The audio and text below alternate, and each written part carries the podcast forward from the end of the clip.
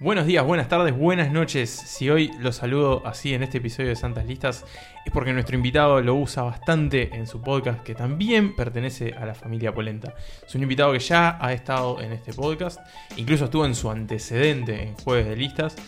Antes de presentarlo voy a saludar a mis compañeros habituales. Me presento primero, soy Nicolás Tavares, estoy con Pablo Estarico y Marcos Emanuel Bremerman. ¿Cómo están? Hola a todos muchachos, yo estoy bien. ¿Ustedes?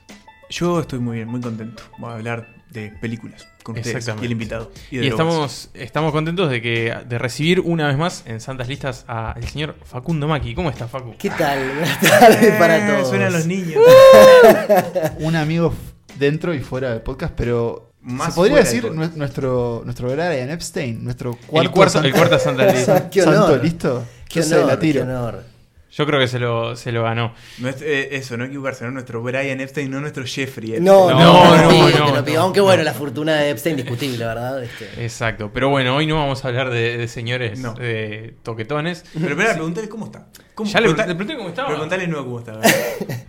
¿Cómo está, Facundo? Estoy muy bien, estoy acá, este, muy contento por, por la invitación a este, este episodio, que vamos a contar la verdad. Eso, sí, claro. Yo- no, pero esperá, porque yo estaba escuchando a eh, nuestros colegas de Posta FM, que tienen un podcast relativamente nuevo que se llama Porro, donde hablan de todo este tema de la cultura, de la subcultura de la marihuana, y ellos tienen un episodio en el que hablan precisamente de, eh, se llama Porro la película, y hablan de de qué manera la marihuana fue introducida a la gran pantalla. Este, y me pareció, y escuchando un poco la historia y repasando un poco la historia que ellos plantean, me parecía recontra interesante saber cómo el cine cuenta el consumo de drogas, eh, de las diferentes maneras, de qué maneras lo hace. Y se lo conté a Pablo en un audio y se copó y bueno, corte a negro, siguiente escena, acá estamos. Yo transmití la, la, la emoción y fue aceptada. Son dos forma- temas muy apasionantes, ¿no? Las drogas y las películas. Sí, temas que. De hecho, Pablo tiene una historia con las películas de drogas. Bueno, todos tenemos muchas películas de drogas en nuestra vida, pero yo Ah, recuerdo sí, aquel cuento de que todas tus Sí, películas eran o de drogas o de qué más. Eh, fue una revelación que me hizo un amigo una vez que le presté un tubo de DVDs copiados de películas. eh, y cuando me las devolvió dijo, no, me gustaron, pero me di cuenta que la mitad eran de crímenes, la mitad eran de drogas y casi todas eran de crímenes y drogas. Entonces, eh, sí, era lo que veía en su momento. que se consumía. Pero hoy no vamos a hablar solo de películas sobre narcotráfico, en realidad. No, no, hay no, hay más cosas, porque tenemos una selección amplia. Es más sobre el consumo que Sí, sobre sí, el tráfico. De hecho, me pienso en la selección y tenemos sobre el narcotráfico específicamente. Supongo que debe haber. eh, Bueno, sí, una de, las que alguna tengo yo tienen ahí un Mm, poco. Bien, pero es verdad, es cierto que es más eh, orientado hacia el consumo y ese retrato de consumo. Tenemos ocho películas eh, como para presentarles, una, un popurrí, una selección, una lista. También eh, es cierto que probablemente se cuelen otros títulos Sí. En, durante la conversación. A veces lo- los ponemos como agregados en el gran archivo de Santas Listas que pueden encontrar eh, si buscan el gran archivo de Santas Listas. Pero bueno, es una, es una selección amplia, diversa, a través de las épocas, a través de los géneros incluso. eh, y creo y de que es- países. Y de Sí. países, es cierto. eh, de- también como, bueno, de, de tipo de historias que vamos a contar. Y si alguien desea agregar algo más, si alguien este, podemos ir a ellas. Sí, no, lo único No, decir sí. que, que presten atención porque hay títulos que son más evidentes, cuando, que aparecen enseguida cuando uno habla Sí. de, de drogas y ya vamos a ver. Pero hay otros que son bastante desconocidos, incluso cuando aparecieron como en la lista preliminar que hicimos. eh, había que ir a buscarlos bastante profundo en la web eh, Sí. para poder. Pero, pero está bueno, eso ¿Estás está mirando bueno. a mí? No, no, no. Estoy mirando a vos y a Nicolás. Está Y- bien. pero, Bueno. pero no, está bueno eso. O sea, me parece que está. Sí. Para no hablar siempre de las mismas películas, ¿no? Sí, no, yo quería hacer una, una acote porque en realidad eh, quería eh, apropiarme de algunos conceptos que nuestros colegas de podcast este, trabajan en sus en su, en su episodio. eh, y es un poco para hablar también del. Creo que ninguno de nosotros eligió una película del subgénero Stoner, pero eh, existe. y y es, es interesante cómo se gestó, ¿no? De alguna manera, en, en 1936, en Estados Unidos, se empieza a. Este, ¿es, es tu película? Es una de las que. Anda, Sí. Fernández es una de tus películas. Exacto. Pa, no- hice todo mal porque no vi tu. tu no vi la selección. Podés ir a O, verla. no, está- o que la vi y me olvidé. Está en YouTube. Es más Está, probable. pará, entonces voy a hablar cuando. ¿Me dejas hablar cuando vos Sí, hables? Verá, y es Está muy bueno para hacer el reenganche. Entonces vamos a Está, escuchar un empezamos con pequeño esa. audio y después viene Nicolás Dale, Sabelo, me Reefer encantó. Madness. Me encantó. I know what you want. You want to kill me? You're crazy. Take it easy, kid. I just want to talk to you.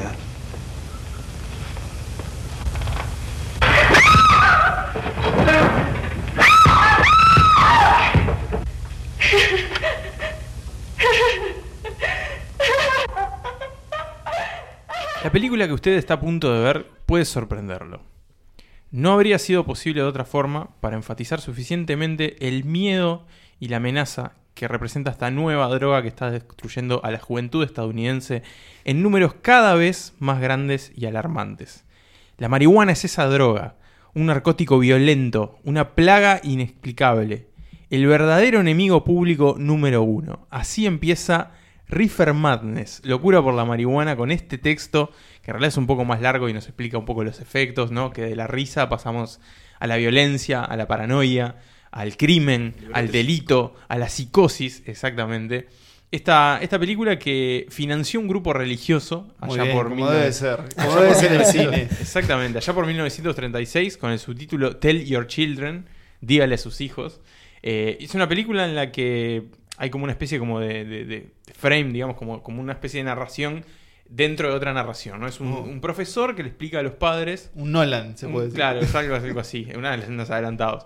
Es un profesor que le está explicando a los padres de, de un liceo de esta amenaza, de esta nueva droga que lo dice es más peligrosa que la heroína eh, y que está pervirtiendo a los jóvenes, básicamente. Un poco explica ahí en un momento cómo la trafican adentro de los zapatos. Es básicamente un breve curso de cómo pasar droga. Eh, no le salió muy bien, digamos, la, la- la- la intención. Y después vemos una, una pequeña ficción de un grupo de, de jóvenes consumidores de marihuana eh, y las desventuras que sufren a, a través del consumo de drogas, ¿no? Empieza todo bien, se empiezan riendo, se empiezan divirtiendo, después atropellan a alguien y se escapan, después empiezan Classic. a intentar violarse. Es como una, una espiral a la, hacia una espiral, sí, asesinato. Un descenso eh, de los círculos de Dante. Tal cual. mucha fiesta, mucha mucho exceso, ¿no? Porque en un momento les, les pega para tocar el piano cada vez más rápido. tipo, tan, taran, taran, y están como, ¡ah! ¡Qué bueno esto! Sí, más de merca Eh, que. Claro. Lógicamente, como, como, como la película nos explica que la droga es mala, terminan lógicamente presos. Hmm. eh, y, una, y una de las chicas que, que no lo soporta, no soporta haberse Se- dado cuenta. se quita la vida. se quita la vida, se tira por la ventana, básicamente dándose Mm. cuenta de que la marihuana mata y hace mal. Pero ella, ella también había fumado. Ella también, Sí, era- ah. ella le habían pervertido unos jóvenes. Sí. Este, 1936, 1936. Sobre eso va Riff Hernández, que eh, está en dominio público, la pueden ver en YouTube, la pueden ver en Wikipedia, está ahí entera, dura una hora y veinte. Tengo, Y tengo con, el tiempo, preguntas. y con el tiempo se ha convertido casi que en una comedia, Eso ¿no? te iba a Una cosa decir. involuntaria, ¿Te reíste viéndola? por supuesto, sí, porque es un disparate, sí, básicamente, sí. ¿no? Porque con la información que tenemos ahora en 2020, todo lo- todas las premisas que sí. presenta la película son, o sea, se caen por su propio peso porque son absolutamente Claro, falsas. ya al punto que digamos que, que la, la, la avisa que es más es peor que la heroína y la cocaína, ya empezamos tal por cual. ahí. Eh, eh, sí, fue más, es más como un producto de propaganda que una Es película. más una, ¿no? claro, es más como un producto de propaganda. eh, Algo que el cine. Bueno, eso, eso es lo que yo quería preguntar, si, si se la considera igual una ficción o un panfleto, digamos. Bueno. ¿Sabes a lo que suena? A- a- siempre en las películas cuando les dan clases a los niños y les pasan un video Claro, sobre es orientación sexual o, o lo que ellos en los estadounidenses llaman un PCA, un Public Sí. Service Announcement. Claro. Y esto es como, suena algo parecido. Bueno, es ¿no? algo O sea, así, pero el largometraje. eh, Claro. Y lo que ha pasado con- a lo largo del tiempo es que se ha editado y se ha utilizado, digamos, de forma distinta. Ya medio que ahí en su época ya se la como se la reeditó y se la convirtió como una especie de película de crimen, como una cosa Claro. así. Ah, qué maravilla. Después hay como unas ediciones media fumetas que tipo el humo del porro es de colores, una Es cosa que- media lisérgica. Es que pide memes por lo que contás. Y bueno, y hay un musical que se llama Riff Hernández también, que es como, bueno, basado un poco en, en parodia de, de esta película. Que eso, con el paso del tiempo se ha convertido como en una referencia de la cultura stoner, ¿no? Claro. Como esta cosa de la burla también, Sí, ¿no? y también lo que, lo que me parece que es interesante de la película es que plantea, ya desde, desde, desde entonces, cuando se empezó a mostrar la droga en el, en el cine, ya desde el enfoque desde el que se la mostraba, ¿no? Que era como esa, desde la, una conducta como condenatoria, de, como de, esto, de, de- de- asociado a lo delictivo, que también tenía efectos sobre, de, la planteaban como nociva contra la salud. Claro, y contra Sí, los como eso, como la efectos- consumen los jóvenes. Claro, con efectos demoníacos. Claro, casi, ¿no? sí. casi como que te poseían, ¿no? Claro. Básicamente. Y, y eso despertó también una seguilla de nuevas películas que iban un poco más por esa línea y que hablaban, por ejemplo, de el asesino de la marihuana, gente que, se- que fumaba un porro y se volvía loca, Claro. demente y salía a matar gente. Bueno, es una película que corresponde más o menos con la época en la que la marihuana también pasa a ser mucho más criminalizada y Exacto. demonizada en Estados Unidos en particular. Y todavía le faltarían décadas de, de ser criminalizada la marihuana. Claro, o sea, viéndola como hoy en el lugar social, digamos, que tiene, que bueno, que ya hay, hay algunos países, incluido Uruguay, por ejemplo, en el que el consumo y la venta está legalizada y, y permitida, este, esta película es casi como de- del periodo contrario, ¿no? Es como una cosa que termina siendo totalmente lo opuesto y sin embargo llama mucha atención. Por eso, creo que el, el valor de la película es más bien como el, el disparate que se llega a contar para con tal de cumplir ese Exacto. objetivo político, Con social. tal de ¿no? reprimir no nos Claro, importa nada. exactamente. También loco. ¿Hay buenas actuaciones? No, es pésimo. Es todo pésimo. Es todo pésimo. La edición bueno- es pe- No entendés nada en realidad. Está mal editada. o sea, está capaz todo que mal la, hecho. la locura de la Riff Hernández es, la Es- película, la en sí película. misma. Está bueno también que, que Nico hayas traído esta película porque eh, trae un tema que creo que lo hemos hablado muy, muy, muy poco en, en Santas Listas a lo largo de nuestra historia y es el carácter panfletario que tiene el cine, Ah, eh, que ha tenido el cine a lo largo de la historia, ¿no? Desde el nacimiento de una nación, con esa historia de supremacistas blancos, el rescate de la gente, hasta, no sé, la última Spike Lee, por ejemplo, es, es muy interesante como esta cuestión de, de- de denuncia, de panfleto y propaganda Y atravesado el- ideología, claro. ideología, atravesado el cine. Eh, sí, pero capaz hasta más de que ideología, ¿no? Porque podés- vos podés como dejar entrever tu ideología de maneras quizás no tan propagandísticas. eh, Y ahí la pregunta es, ¿es válido o, es no, o no es válido que el, que el Pero, cine pero en este intente caso imponerte un está, claro lo que... lo Bueno, que- claro, ahí está el tema. Cuando es, cuando es tan evidente lo aceptamos y cuando no es, no es tan evidente, ¿no? Pero la pregunta es, ¿ex- ¿podría existir una película como Reefer Madness hoy? ¿Alguien No, la vería? No, que no, no. no No, existiría. no, sería una no. parodia. Algo con tantas claro. intenciones. Claro. así. Sí, no, no, es totalmente absurdo. Sí, es algo completamente anacrónico. Creo que es más como el. Ver esta película es más como el ejercicio, ¿no? De, de, bueno, de ver un, como una.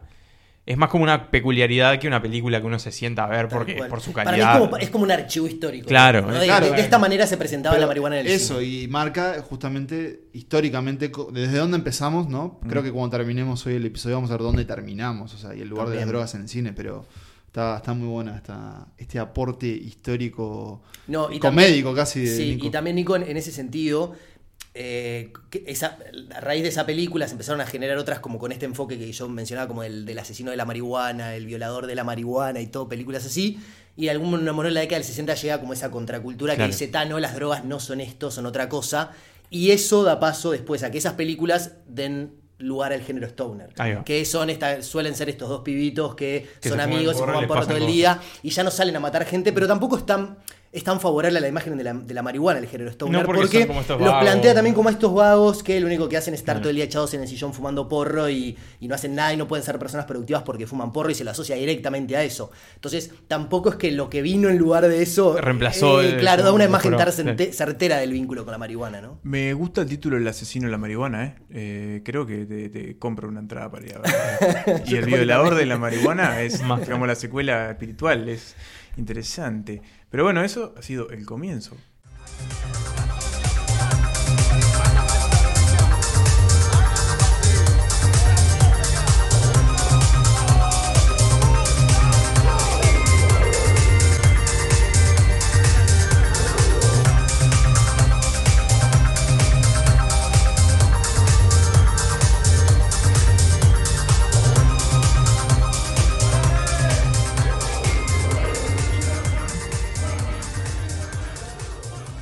Seguro que si viste la película, eh, te identificaste enseguida esta banda sonora porque es Clímax, esta película de Gaspar Noé, este director franco-argentino, que estrenó en el año 2018 y tuvo un recorrido bastante particular, ya desde su gestación, todo muy Noé, ¿verdad? Porque, porque él es un como director muy, muy particular. Esta película estrenó en Cannes, apareció de, de la nada, básicamente nadie, nadie se, la, se la esperaba.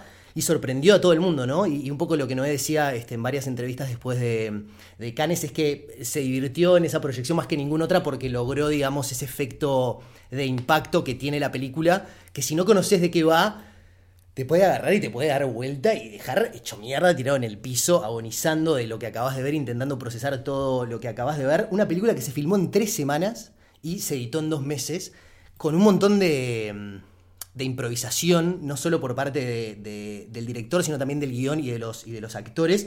¿De qué va básicamente? Bueno, son un grupo de bailarines muy posmodernos, digamos, sí, muy posmodernos. A mí me gusta- me parece que son muy posmodernos, este, de todas partes del mundo, de ciudades muy posmodernas como Berlín, como Nueva York, como, no sé, Ámsterdam, que están todos, digamos, en una suerte como de salón, terminando lo que habría sido como un internado de danza, es algo... ensayando Ahí para va. un evento. Exacto, y en un momento empiezan a, a tomar este, hay como un, un ponche. Sangría. Una sangría, un ponche. Sangría no, no tiene frutas, creo. Sí, tiene frutas. ¿Tiene sí, frutas? tiene Ah, frutas. entonces sangría. Es una sangría. Sangría. Es una sangría que en un momento. Condimentada, ¿verdad? Condimentada con un poquito nada más de LSD. Alegre. Que es esta droga este, alucinógena. Y lo que empieza siendo como una suerte de. de grupo divertido de bailarines que está como gozando con la música y con el cuerpo y con los pasos de baile, termina como en una espiral ya no de... de- Casi una película de terror. Sí, o sea. se- para mí es una película 100% Sí, sí, sí, de terror. Bueno, eso iba a Y decirles. que termina en una espiral de violencia y de locura también muy, muy zarpado y que en ese sentido también puede llegar a tener algún puntito de contacto con, Sí. con Reefer Madness.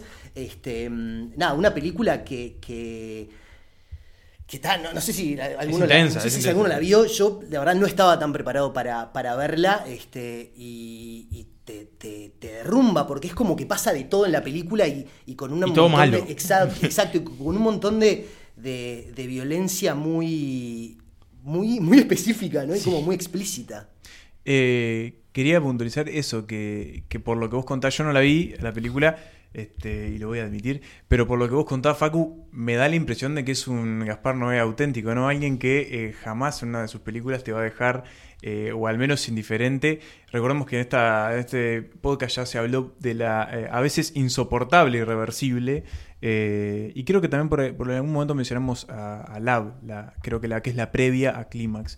Pero sí, creo, lo que tiene no eso es que como que te, te remueve, te, te remueve el terreno en el que estás parado y con cada una de sus películas eh, logra como sacarte del lugar donde estás como cómodo y creo que por lo que decís acá No, eh, te- y no es la excepción. La película te arrastra también desde, desde, la- desde los aspectos técnicos, ¿no? Porque ya desde el- el- el- la película son dos planos secuencia. Y ya desde ese momento es como que el loco te obliga a verlo todo. Es como que no puedes parar ni un segundo de ver todas las demencias que están pasando en ese salón. Porque el loco no te corta un plano para respirar y pasar algo un poco más. donde puedas recobrar un poco el aliento y más o menos acomodar el cuerpo. Este, no, el loco es un palo tras del otro. Es una película relativamente breve, dura una hora y veinte, una hora y media. Sí, pero es, es sofocante. Es- es como- es sáquenme acá, que termine. Muy intensa. En un momento decías, por favor, que termine porque no querés más ver gente pasar mal ni perdiendo la cabeza. Este. Y tal, eso es. Yo leía también algunas de las. Le preguntaban a Noé este, en qué se, había inspirado para, para poder ver esto. Y dice que uno de sus asistentes de dirección buscó horas y horas y horas de videos de gente volviéndose loca y pasadas de drogas. Y, y le, le dio a los bailarines todos esos insumos para que, para que se convirtieran en esos seres este, completamente alienados de la realidad y que, y que les pasa de todo, ¿no? Quería agregar dos cosas. Una, me parece que tiene una de las mejores escenas de arranque de inicio de una peli de Sí. los últimos años. Es una secuencia de baile. Las eh, coreografías son impecables. Las coreografías son increíbles. Ahí juega mucho el rol también de su protagonista, Sofía Butela. Que mm, estaba pensando dónde le había visto por primera vez y creo La que fue en- momia. en Kingsman. No, en Kingsman. La momia fue lamentablemente la, la otra vez que la vimos, pero en. Ah, es la de las cuchillas en Kingsman. Es- en esa, Kingsman claro. en 2014 y en Star Trek Sin Límites en el Claro, 2016. pero ahí como la momia también está como disfrazada. Pero estas otras dos películas usan ese perfil de ella de, de bailarina. Creo que bailó con Madonna y no sé con cuánta gente más. Pero arranca con esa escena y te engancha ya con la música. Sí. Una bandera de Francia ahí hecha como con, este, no sé, guirnaldas, no, no sé Sí, qué tiene. Y, y después, y quería preguntarles este, esto, y después les voy a contar una anécdota que tengo con Clímax. Dale. Eh, el uso de la droga en la película, ¿no? Un poco de lo que veníamos a hablar hoy. En este caso, para mí es casi como una herramienta narrativa. No importa tanto por qué alguien, bueno, justamente eh, pica el ponche, sino más bien lo que genera. Eh, no creo que sea una película tanto de miren qué horrible el LSD, lo que puede llegar a ocasionar. Totalmente. Sino más bien es, es bueno, Yo creo usemos, que la, usemos la excusa para poder mostrarte eso. eso, esos son como horrores y, y- y también un poco, bueno, de la cultura de la juventud, ¿no? Y, y de los excesos. En este caso todo es un exceso y Gaspar no es como siempre muy como excesivo. Pero es como para mí un, un- un recurso narrativo que, que usa para saltar a ese... No quiero contarles lo que, lo, lo que pasa, pero está- está- se pone jodida. Es como... sí, se sí, pone está gente- turbia, la está turbia. gente se pone jodida. Sí, y, es todo como un microclima de cosas que suceden en, este lugar. Microclímax, claro. eh, casi como que de alianzas y cosas, no sé. La verdad, también le hizo, creo que, un gran favor estar en Netflix o haber estado en. Netflix. Sí. Está, está, está todavía. Está, Yo la de hecho, la, ¿La la descubrí en Netflix Claro. al arranque de la pandemia. Siempre la había querido ver y viste esas Sí. películas que no, ah, por H por B, como no te las cruzás, no las ves. Sí. Y Bien- apareció en Netflix y fue la excusa perfecta. Eso, bien logrado ese acuerdo de distribución. Nico, ¿querés decir algo? No, eh, da la sensación de que también le amplió el espectro de público a A Gaspar Gaspar Noé. Noé, ¿no? Es un tipo que sí, ta, te- ha tenido, tra- viene trabajando hace tiempo, pero es, es un tipo de nicho, ¿no? Mm. De festivales. Sus propuestas generalmente son bastante extrañas y- y, subversivas. Entonces, creo que esta película podría haber llegado a ampliar un poco más ese. Sí, Y- pero también la, la- la propuesta es no, no es para cualquiera. No, y creo no, que, la clave también está en lo que contó Facu antes. Y es eso, es una película que económicamente la hicieron medio guerrilla. O sea, todos en una casa, con ensayando, o sea, una, una crew muy unida entre todos. Este, Nico, ahora sí querés decir algo. Que nunca, después de esta película, no voy a poder volver a escuchar Daft Punk de la misma forma. Claro, Como bien, está bien, remueve un montón bien de dicho. cosas. Lo que le quería contar de, de Clímax es que mm, yo cuando estuve en, en- este festival en Holanda, en Rotterdam, estaba Gaspar Noé presentando Clímax. Eh, yo ya lo había visto, pero llegué a un- al final como de la función de, la función de Clímax eh, una noche y agarré como el final de nuevo y después que terminó la película se subieron tipo a uno de los actores de la, pe- de, de la película a bailar, les pusieron la música No, al palo qué y éxito. se pusieron todos a bailar y a hacer pas- lo- los, pasos, cosas, no sé qué, y después se subió Gaspar Noé Y bailó. agitó, no sé qué, él es, es un pelado. Sí, es, sí. es como que no, no lo asocias a un, a un No, y director es, tan es como muy gracioso. Después yo estuve, estaba como en una vuelta ahí, estaba él cerca y no me animé a decirle nada, pero porque, no sé, me, me- me intimidó un poco. Tiene un tipo con mucha presencia, pero eso, ahí contó un poco lo que decía Facu, que es como una cosa de, de que el loco quería hacer una película. Sí. Quería filmar y quería filmar, y bueno, tuvo esta idea y ahí, y ahí medio que lo logró. Y en realidad creo que estaba como sorprendido de- del efecto Sí. que tuvo Clímax. Y ahora que pienso, es una, película- una película que capaz como que con los años incluso... Que va a tener más, sí, más va a tener como sí, un ruidito, ¿no? sí. Es como una peli que, ¿sabes que está bueno para pasar en una... Cuando te juntás con tus amigos? Es una rave. En una rave no, pero por ejemplo, te, jun- te juntás con tus amigos y te quedabas a dormir y veías Tipo pijama películas. party. Pijama party, claro. Y poné Clímax a ver qué pasa. Yo la vi un sábado de tarde de cuarentena con mis amigos también. Sábado. Todo lluvia creo que era, o sea, sí, también. Creo que se presta, se presta mucho para, para eso. Bien, ¿algo más que quieras decir, Facu, de Clímax? No, nada, algún otro apunte más que, mm, que había sacado, que, que también creo que la, la- es lo que, lo que nosotros decíamos, ¿no? Creo que la droga de alguna manera es la, la excusa para... Él, él creo que lo que quiere demostrar es cómo se, cómo se puede partir de algo feliz y armónico y que dentro de... Sincronizado. Claro, agradable, como estéticamente bello, este, y que después todo se puede generar en un caos. eh, y, creo que también el uso de la droga, un poco por el lado de esto que siempre persigue Noé, como es esa falsa creencia de que, de que compartimos la vida, pero en realidad estamos solos, ¿no? Y creo que es mucho. También está muy bien construida la individualidad de cada personaje y cada uno de los personajes aborda un tema distinto, desde la xenofobia al racismo, a la homosexualidad, a no sé, el aborto, a la maternidad. Está tantos personajes y tan bien construidos también y cómo se, cómo, cuál es el camino que recorren hasta la locura cada uno, que, que también es como interesante prestarle atención a, a esas microhistorias ¿no? dentro de, de- de la película y nada, también todo, es, es toda una experiencia sentarse a ver esa película. No, no salís, no, no te levantás No te del asiento indiferente. Ya lo dijo indiferente. Emma, no te deja indiferente. salado, salado. Dr. Rings, I really need to talk to you. Emily. Yeah. I just got your message. I'm with my wife. I went to your office, but you weren't there. So I came here and, um. Could we just go talk? If it's an emergency, I can admit you. No, I just, um. I was getting on the subway and. And it was like when I was in the car. Y si hablamos de Gaspar Noé, hablamos de un calvo talentoso. Y yo traigo una película de otro señor calvo talentoso, eh, en este caso un director estadounidense. Estoy hablando del señor, y me pongo de pie, Steven Soderbergh, eh, tal vez uno de los grandes padres de, de la última nueva ola del cine independiente estadounidense. Y sobre todo para mí un director fascinante, prolífico. eh, si Gaspar Noé no te deja, no te deja como, como, ¿cómo has dicho Emma? Indiferente. No te deja indiferente. Yo creo que Steven Soderbergh siempre te deja como cuestionándote cosas eh, y preguntándote qué había detrás, qué hay adelante.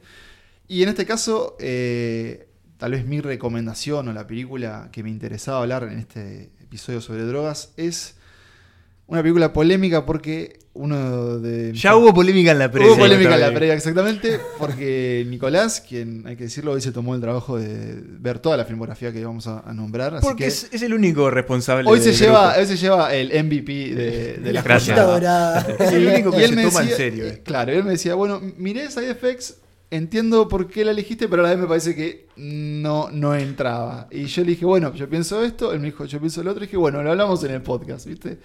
Eh, pero bueno, Side Effects, vamos a contarles de qué va. Nos brevemente. vemos en las Bueno, urnas. no, Sí, sí, sí, nos vemos, en- nos vemos en el podcast. Eh, Side Effects es una película de 2013 de Steven Soderbergh, escrita con Scott C. Burns, que es como una, una especie de dupla que tienen ellos, director guionista. Él también hizo la película Con- Contagio. Eh, y es un tipo que escribe como, como una especie de cine político o más bien drama social. Eh, hizo una peli que no sé si alguno vio con Adam Driver, se llama The Papers o algo así. Algo sobre una investigación en Afganistán. Bueno, nada, Scott. Burns es como. Es como la especie de Aaron Sorkin. Una especie de Aaron va, Sorkin. claro. Bien. Eh, Side Effects es una película protagonizada por Jude Law, Catherine Zeta Jones, más bien en este orden. Jude Law, Rooney Mara, Catherine Zeta Jones y Shannon Tatum. ¿Qué le encaso? Disculpame Eh, tremendo elenco. Channing Tatum que vuelve a colaborar con Soderbergh después de esa enorme película que es Magic Mike. Eh, también está Ma- Magic Mike 2.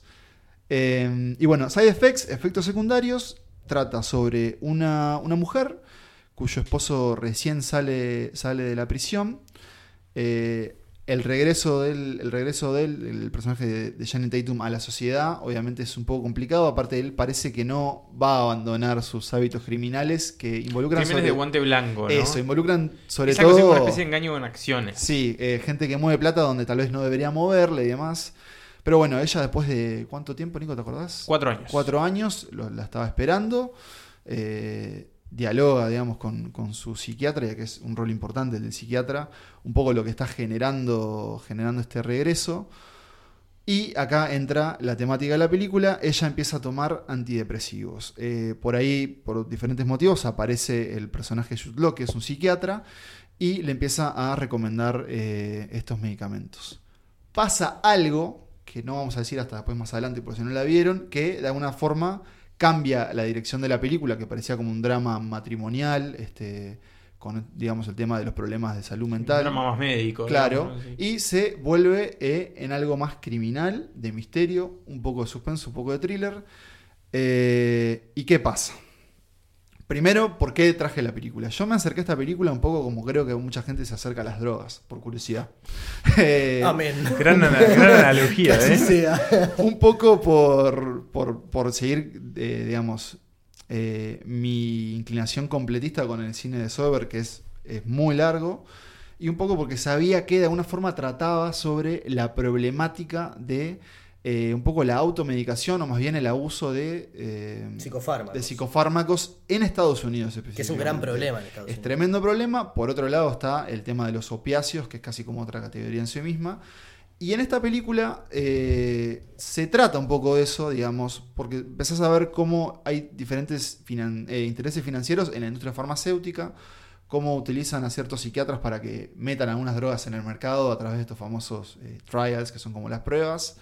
Y eso es una parte de la película. La otra parte involucra el crimen que sucede y acá vamos a revelar, o sea que si quieren adelanten tal vez 4 o 5 minutos. Exacto. Así no hablamos de side effects, o sea, de lo que sucede, y es tal vez lo que eh, a Nico le generó eh, el cuestionamiento. ¿Qué sucede en side effects? Eh, el personaje de Rooney Mara mata a su esposo de alguna forma en una especie de trance. Se ve que ella va sonámbula. sonámbula, claro, o sea, ella va teniendo problemas para dormir, este, está como muy infeliz, va cambiando de drogas, lo mata, lo acuchilla, una escena muy buena, brutal. Él, bueno, nada, lo queda ahí tirado en el apartamento, ella se va a dormir, se despierta y bueno, llama al 911 y ella no logra entender que haya sido ella quien lo mató porque no se acuerda. Claro. Entonces ahí se vuelve, también hay espe- algo de drama legal. Sí, claro. Porque está el juicio de que ella en realidad dice que, que fue por las drogas que lo mató, el personaje Jude Law que les dio las drogas por recomendación de otra psicóloga, pasan un montón de cosas.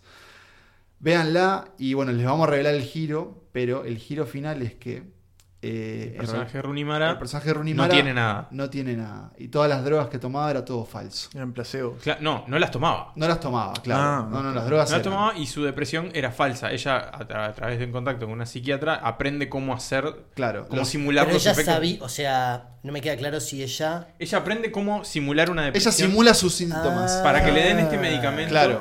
Para tener una excusa para matar Para tener una excusa para Claro, matar brillante. ¿Por qué? Porque está enganchada eh, románticamente con su anterior psiquiatra. Claro, que es la que recomienda esta droga. Y vos decís que no es de drogas Y para porque mí es no más es sobre droga un crimen porque el, con- pasional. claro, Claro. porque el consumo no es el eje de la película. No termina siendo el eje de la película. Yo entiendo lo que decís, pero fíjate que en realidad sí se sigue tratando el tema. El, el- lo brillante de la película Para mí es algo secundario. en Déjame, terminar. Dale, terminar. te dejo terminar. Lo brillante de la película es el giro que hace, que convierte esto en una especie de, de- de película casi como que de Brian De Palma de suspenso, porque justamente las drogas nunca están, pero los efectos sí. O sea, la problemática se sigue tratando. Lo brillante es que no están. Y, y la escena en que vos te enterás, que es, que es una especie de, de- de truco que le hace Law en un momento, ya se la estamos quemando toda, ¿no? Pero Law en un momento le dice, quiero que pruebes de nuevo esta droga y te voy a hacer unas preguntas, lo voy a filmar.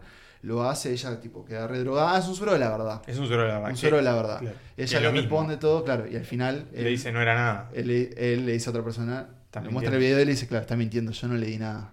Y ahí te das cuenta que ella está mintiendo todo el tiempo.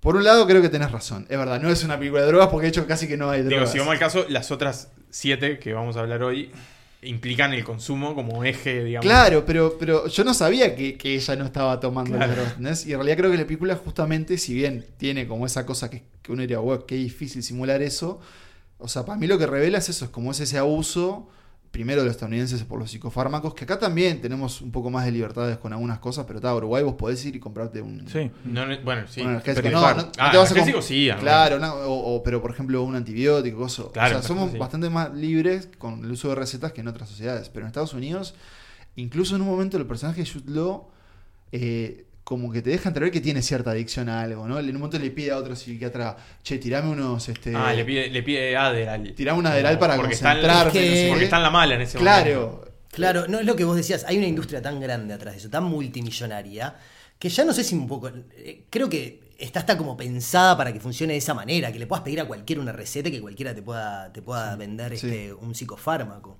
Me parece valioso igual si tengo que opinar algo en, esta, en este Véanla y después me en dicen. este Yo creo que igual el, el punto de Nico es, está bien, es entendible. Y tal vez la, la haga como una especie de, de recomendación. No, incluir psicofármacos me parece que está. está Eso, bueno. eso es lo que me interesaba, porque bueno, obviamente no hay un uso recre- recreacional de drogas acá, sino que más bien es clínico.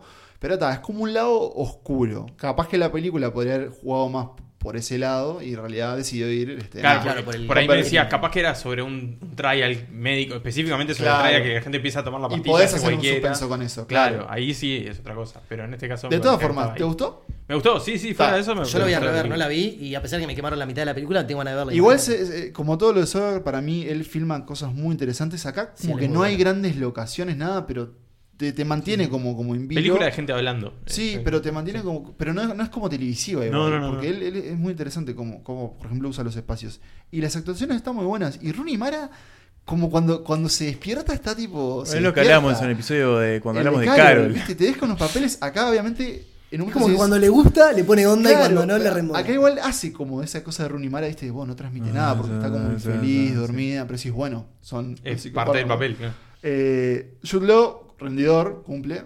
Channing Tatum Ahí, ahí. aporta. y. Catherine Jones dice, ah, mirá Catherine Jones, ¿dónde está? Pero bueno. ¿En qué andaba eh, Catherine Zeta-Jones? Es de 2013 está. Así que este, eso fue eh, Side Effects, efectos secundarios de Steven Soderbergh. Y vamos con la recomendación de Manuel después de este audio. You'll help you, son. You'll stay here with us till you get better. We're gonna beat this together. Maybe I. Maybe I should go back to the clinic. No. No clinics. No methadone. It only made you worse. You said so yourself. You lied to us, son. Your own mother and father. You could bring us some jellies. No! You're worse coming off that than you are with the heroin. Nothing at all. It's a clean break this time. You're staying here where we can keep an eye on you. I appreciate what you're trying to do, I really do, but I just need one more score, like. Just bring me one more hit, please. I need one more fucking H! Hablamos de marihuana, hablamos de LSD, hablamos de eh, psicofármacos, pero ahora vamos a bajar un poco más a las profundidades y a la parte más quizás infernal de las drogas, porque vamos a hablar de la heroína. Nos metemos, Nos en, vamos remangando. Nos metemos en el retrete. Nos metemos en Nos el lado... de eh, la vena. Nos metemos en el inodoro más sucio de la. No, y que al cine norteamericano le encanta la heroína. Eh, sí, a la gente le encanta la. Eh, pero sí, y viajamos a los 90. Los 90, un- una década extraña. Los 90, una década en la que está medio al borde eh, de este cambio de milenio, que muchas personas los tenían como una especie de incertidumbre. Había como una cuota también de inevitabilidad por el cambio. Eh, y había también como algo de nihilismo, ¿no? A la vuelta. Era como que no importaba mucho nada. Lo veíamos en la música con el grunge, eh, tipo eh, el surgimiento de Nirvana. Este, había como un espectro de la sociedad que estaba como perdida. Estaba como una especie de, de en ascuas. Había líderes muy severos también en la vuelta. Sí, estaba, bueno, justamente en este, en este, en esta zona a la que vamos a ir, que es eh, Gran Bretaña, eh, los 90 tampoco fueron como los mejores, los mejores años.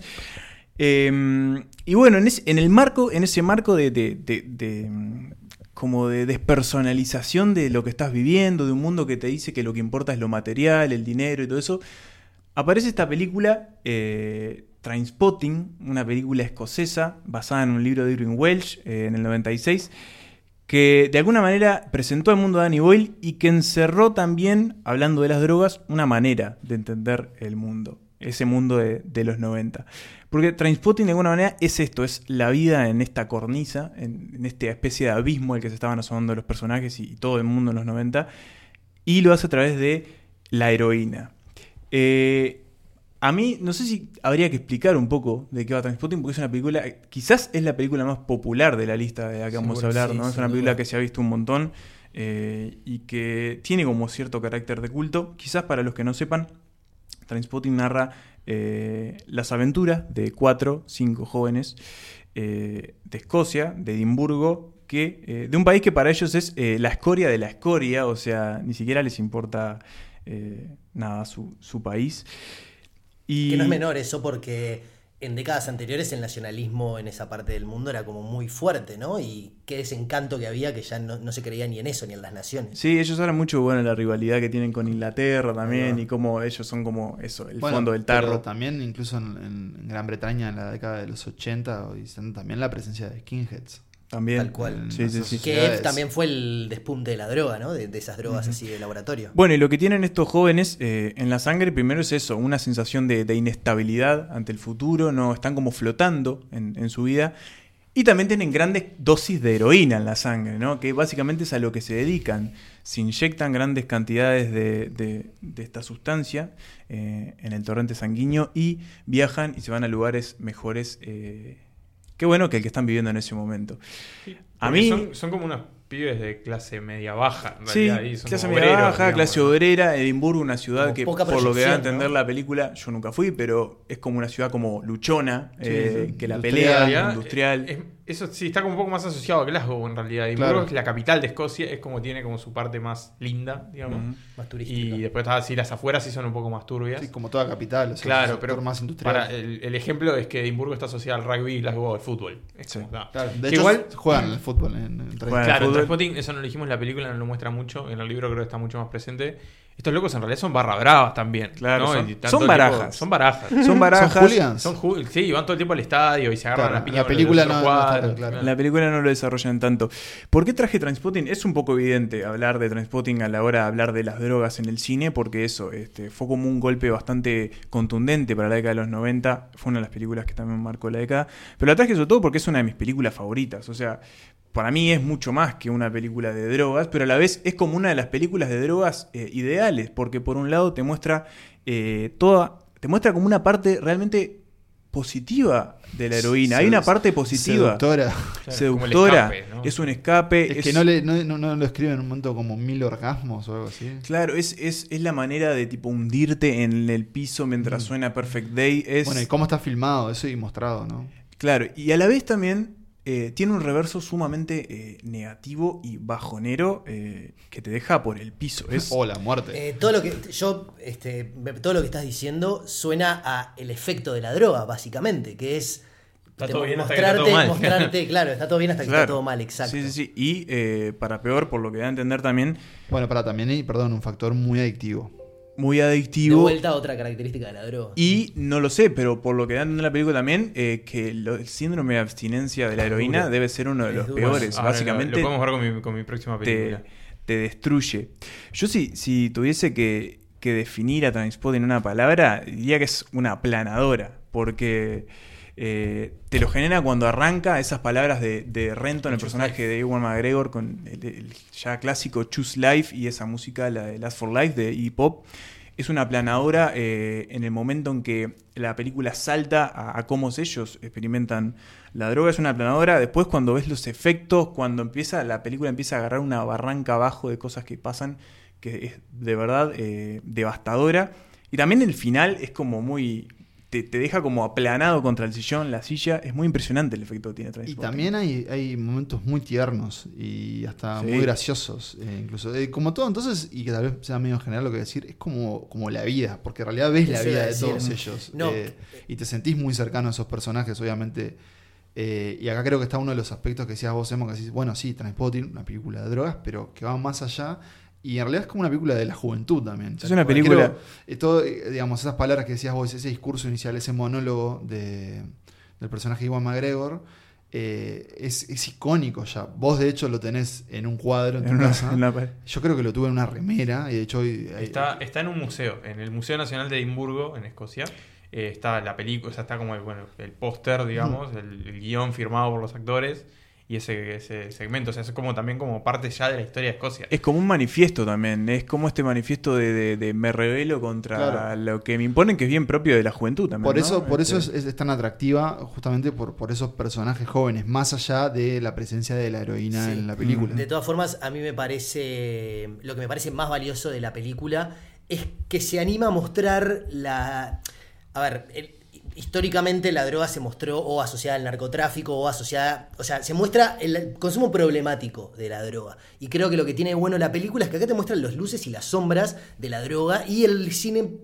Puede, tiene, digamos, esa. juega ese rol la película de mostrarte, digamos, no, no, no bajarte línea, digamos, que es un poco a lo que est- estábamos acostumbrados antes cuando veíamos más películas donde se mostraba el consumo de drogas, era el consumo problemático. Bueno, en el ejemplo de Nicolás. Sin de ir hoy, más sí. lejos, ahí va. Y es, y es extraño también cómo funciona la película, porque por momentos es, una- es muy lúdica, es como que se presta para jugar mucho Danny Boyle con, con sus personajes, con el entorno, con el propio Edimburgo y sus alrededores, y por momentos es de verdad una- un descenso a las tinieblas que vos decís, esto solo tiene un final espantoso. Y una gran banda sonora. Y una Enorme banda sonora. Pero de eh. Sí, Lou Reed y Pop está. ¿Cómo es esta? La música que baila en el baile, bueno, no me acuerdo. Pero Sí, una electrónica que es sí, reconocida. que es reconocida, eh, que incluso estaba en el tráiler. Eh, hubo una secuela hace muy poco. eh, Sí, ¿qué a- onda la a, muchos no, le vimos. gustó. A mí me pareció que, vieron, ¿no? que es un viaje, vi. es un lindo viaje nostálgico si vos tuviste eh, al lado de estos personajes durante algún tiempo. Obviamente yo esta película no la vi cuando salió, tenía dos años. Igual Eh, ni ahí explotó la película. no, pero fue, fue un lindo, un- una linda Una vuelta a estos personajes, sí. Bueno, Irving Welsh eh, ha hecho muchas más revisitas a estos Claro. personajes. Hay, casi tiene casi como un universo Hay literario. precuelas, hay secuelas. Sí. Y para terminar, quería, quería leer algo que escribí para el observador, unos párrafos cuando... Autocita. Ya No, llegó a. Porque, porque en realidad encierra mucho lo que yo siento con esta película. Está refritando, ¿no? Y a mí me pasa algo... Y a mí me pasa algo que Se es va real. adelante. O sea, Si lo yo, cre- bien. yo creo mejor de lo que hablo, entonces prefiero sentarme en Me lo parece que bárbaro. escribo. Antes que, que nos despidamos con, con tus palabras, Emma, la canción se llama. eh, Atomic. No, no, no es esa. Lo quiero decir bien y lo dejo. Underworld, es esa. Born Sleepy. Sí. Sí. La canción se llama Born Sleepy. Espero que la hagan sonar en postproducción, ¿no? Se lo Nux pido. está sonando en este momento. Underworld. eh, una cosa más, o sea, y antes que, que nos despidas. A mí me acuerdo, yo me acuerdo del momento que vi Trainspotting. Sí. Que la alquilé, porque era como que, bueno, es el momento de ver Trainspotting y, y como que se queda contigo, ¿eh? Mm. Y bueno, esperemos que, que las palabras de Manuel se queden con ustedes. Es que justamente habla, habla del momento en el que vi Transpotting, porque exactamente eh, eso es lo que quería contar. Es, dice, en enero de 2009 no hice otra cosa que ver películas pirateadas en la tele del fondo. Tenía 15 años, la pubertad me tenía imbancable y el calor del norte me pegaba al sillón y al aire acondicionado hasta la noche. En esa época, a espalda de mis padres, claro, consumí buena parte del cine que hoy idolatro. Taxi Driver, Pulp Fiction, mucho Vietnam, algunas de Coppola, una sobredosis premeditada de Kubrick que me dejó volando. Y entre todo eso le di play al DVD virgen en el que había grabado Trainspotting. Solo sabía que era una de drogas y que era Danny Boyle, aunque no había visto nada de él, y que estaba Ewan McGregor, que para mí era la versión joven de Obi-Wan Kenobi. Lo primero que me sorprendió fueron los latigazos en el pecho de la batería de Last for Life, con los campeones de Mark Renton golpeando las veredas de Edimburgo. Lo sentía en el pecho. Enseguida ese discurso, Choose Your Life se me atornilló el cerebro y no me lo pude arrancar nunca más. Y después todo el resto. Los viajes de heroína, la banda sonora, el acento cerradísimo, las Highlands, la tristeza impregnada en esos flacos rotos, el baño más sucio de Escocia, los trenes, la muerte de Tommy, Lou Reed, el bebé siniestro, el video porno perdido, la sonrisa de Spad, la sábana manchada, el tarado de Begbie, la lujuria de Sick Boy, los amigos, las relaciones, la plata, la traición y la redención. Un retrato de la juventud británica que me dejó groggy, con taquicardia y sin entender mucho de qué había visto, pero profundamente feliz como cada vez que vuelvo a ella.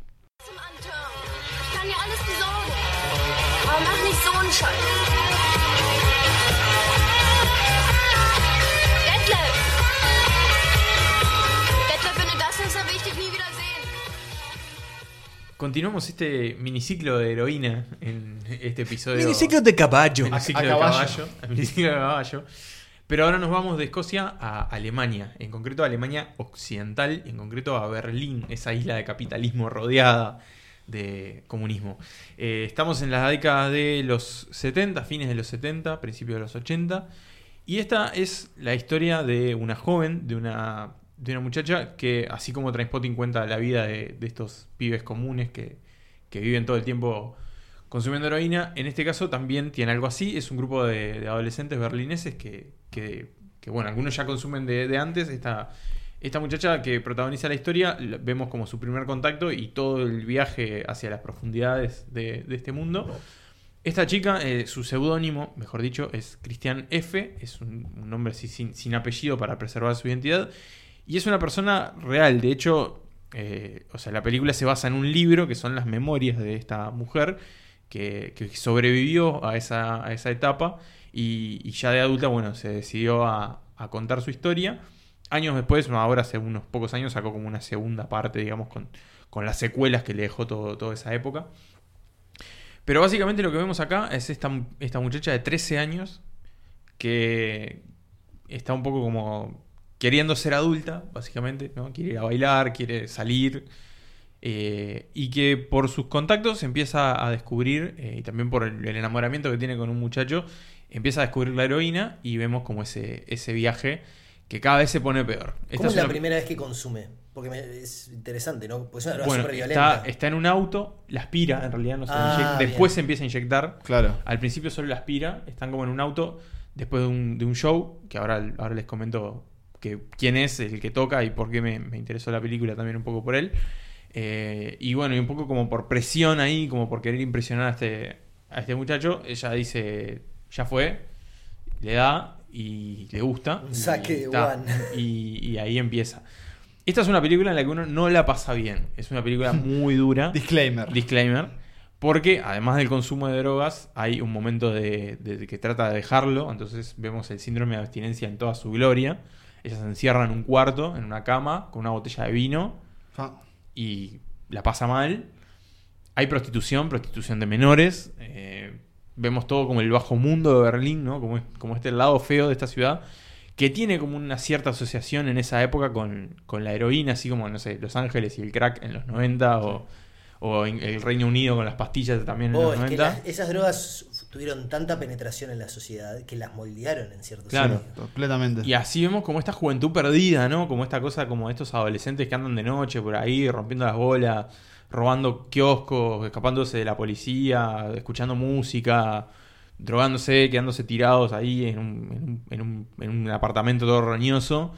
Eh, y un poco como, como esa cosa, ¿no? Como esa, como esa decadencia también, pero esa como ine- in- inevitabilidad de como hacia dónde va Que esta... estabas ahí, solo podías Claro, es como esa, cosa así, y también como un poco la, la familia como media ausente o como los dramas familiares, también los vemos por ahí.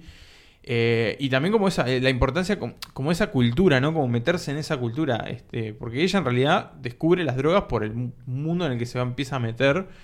eh, y en particular, eh, bueno, lo que, lo que decía, lo, lo descubren en un, en un show de David Bowie, que es un tipo que durante varios años le dio duro a la heroína. Eh, y la película tiene un cameo de Bowie, Bowie. ¿no? Eh, creo que eso fue lo que me interesó, en realidad, como buscando.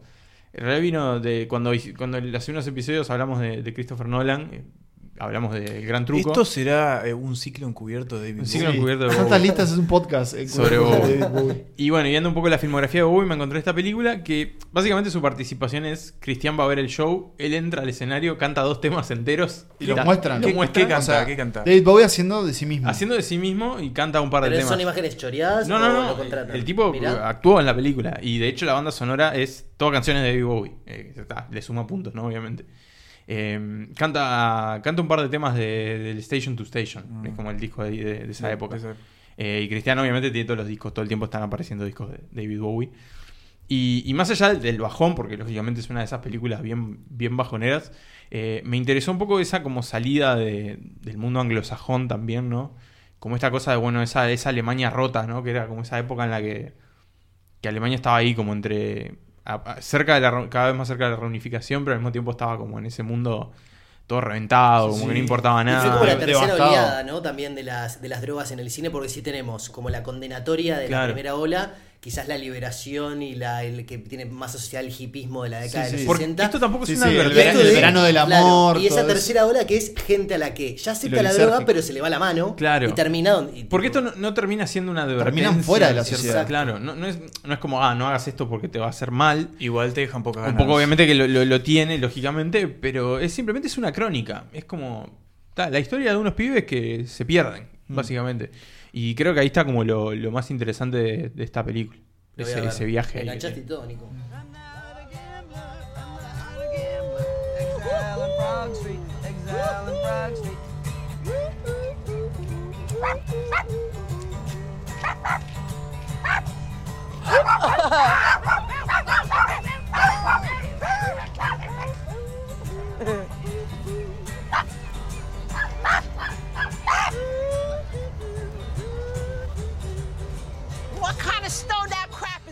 Hoy seguimos en este ciclo heroína, ciclo caballo. Eh, y para hablar de otra historia real, para hablar de otra historia que empieza muy mal y termina aún peor, para hablar de otra historia que eh, la verdad te dejan muy poca. Muy poco positivismo y euforia en el cuerpo. Sí, sí, ¿De dónde, dónde- de dónde iba? Sí, eh, un poco ganas de picarte. Eh, voy a. Porque voy a presentar, voy a hablar de una película de un dúo que para mí ya es la, una de las grandes revelaciones del cine contemporáneo, que son los hermanos Safdie.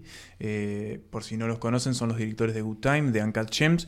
Y la película de la que voy a hablar es la previa a esas dos películas y es eh, Heavens Know What, que es. eh, Solo si el cielo sabe. O si el cielo lo supiera, Algo algo así, así. ¿no? Algo, algo se, tra- se traduce si el paraíso lo supiese.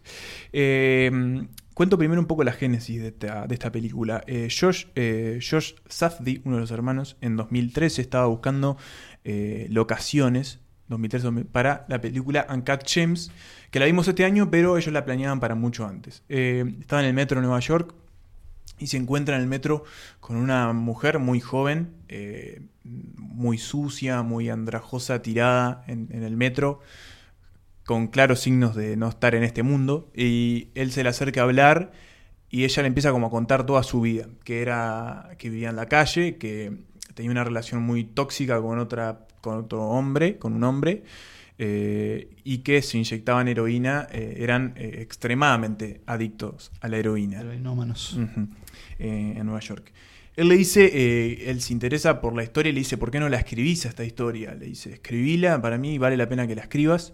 Y la mujer le dice, sí, la escribe. Empieza como a ir a, bibliotecas públicas y eso, consigue hojas, se la empieza a escribir.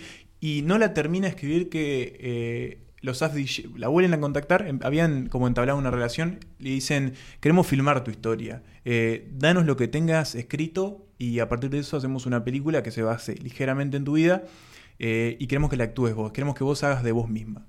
Y eso pasó, y eso se convirtió en esta película eh, en la que Ariel Holmes, que es la, la chica esta que encontró en el metro, interpe- se interpreta a sí misma eh, con otro nombre, ahora no me acuerdo cómo es que se llama la película, eh, creo que se llama Holly o algo así. Y donde cuenta... Harley.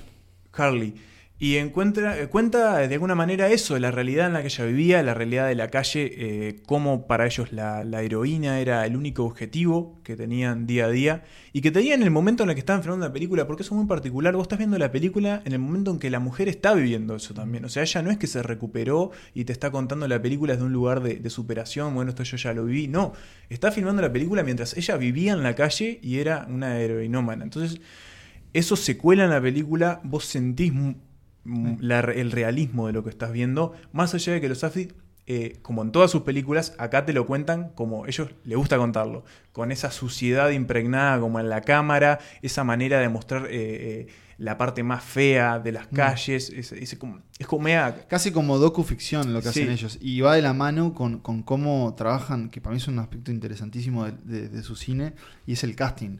Sí. Cómo eligen a esos actores. Y Son en no este caso, actores, claro. claro. muchas veces no actores. Bueno, y ahora, obviamente, por lo que cuenta Emma, en el caso de hasta darle una película a alguien que no es actriz. Confiarle en una película a alguien que no es actriz, que, bueno, no sé, son ellos, por eso creo que son muy valiosos lo que hacen, ya en su momento quizás lo, los ahondaremos, pero me, también es, eh, está, está bueno destacar que, que en esta película los lazos, los vínculos, todos son a raíz de la, de la heroína, o sea, Sí. acá lo que importa es la heroína Claro. y la gente que consume, al punto de que a ella se le acercan personas, incluso al principio de la película, que quieren sacarla que al parecer la película les da como un lugar de importancia en su narrativa, pero se van rápidamente y desaparecen y no vuelven a aparecer en la película porque claramente no están vinculados a la heroína y eso es lo que muestra la película, ¿no? Cómo ellos crean, ellos, ellos porque son varios que viven como en el parque, duermen en el parque, en, en- en las veredas y eso, cómo crean una pequeña Comunidad. comunidad de, de- de adictos. Es, Es- es que es muy íntima la película, se Mm. siente muy íntima. y es muy cruda. eh, Claro, Y como- trágica también, ¿no? Sí, Eso. termina, termina muy mal la película. A Termina me- muy mal. Si quieren una doble programación así bien para arriba, eh, a mí me hizo acordar un poco, aunque lo que voy a presentar es, es bastante más estilizado,